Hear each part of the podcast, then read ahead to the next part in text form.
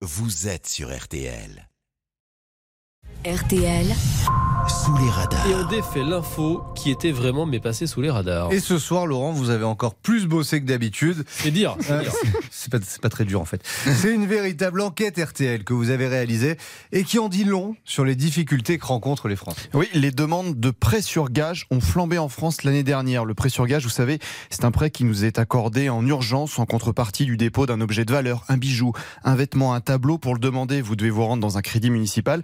L'établissement vous propose un prêt en fonction de sa valeur et si vous remboursez dans les délais, l'objet vous sera rendu. Et alors, cette démarche, elle a vraiment beaucoup augmenté en France? Oui, j'ai appelé plusieurs établissements cette semaine et le résultat est sans appel. Plus 23% de prêts sur gage à Rennes, plus 18% à Angers, même tendance à Reims, plus 10% à Toulon, Saint-Étienne, Bordeaux, Agen, Strasbourg, Mulhouse, plus 8% de prêts à Nantes et Tours. Et autre phénomène, des nouveaux clients ont recours à ce système. Les chiffres sont assez effarants. C'est quoi l'explication? C'est l'inflation? C'est la vie chère? Oui, c'est clairement la première raison. Un exemple avec Mélanie Savelli, directrice adjointe du Crédit municipal de Nantes, où 90% des objets déposés sont des bijoux. On a eu plusieurs personnes qui nous ont expliqué qu'ils avaient des factures d'électricité à payer et euh, qui devaient gager euh, des bijoux ou autre chose pour faire face à ces dépenses. Des prêts pour payer des factures d'énergie, mais pas que. Isabelle Dessau est la directrice du Crédit municipal de Reims. On voit des clients euh, venir déposer chez nous euh, pour mettre de l'essence dans leur véhicule, tout simplement pour aller travailler. Sur ces derniers mois,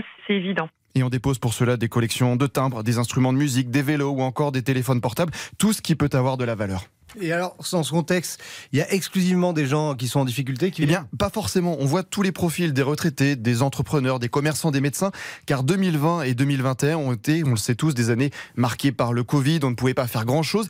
Eh bien, certains se sont lancés dans leur projet qui a été mis entre parenthèses. On voit nos usagers euh, de nouveau euh, revivre, c'est-à-dire qu'on les a vus voyager cet été, on les voit faire des travaux euh, de réaménagement dans leur maison, euh, donc on les aide à financer ces projets-là. Voilà, le prêt sur gage, c'est donc un moyen pour survivre, mais aussi un moyen de réaliser ses projets. Enquête euh, effarante et, et- et assez sidérante. Merci beaucoup, euh, Laurent Tessier.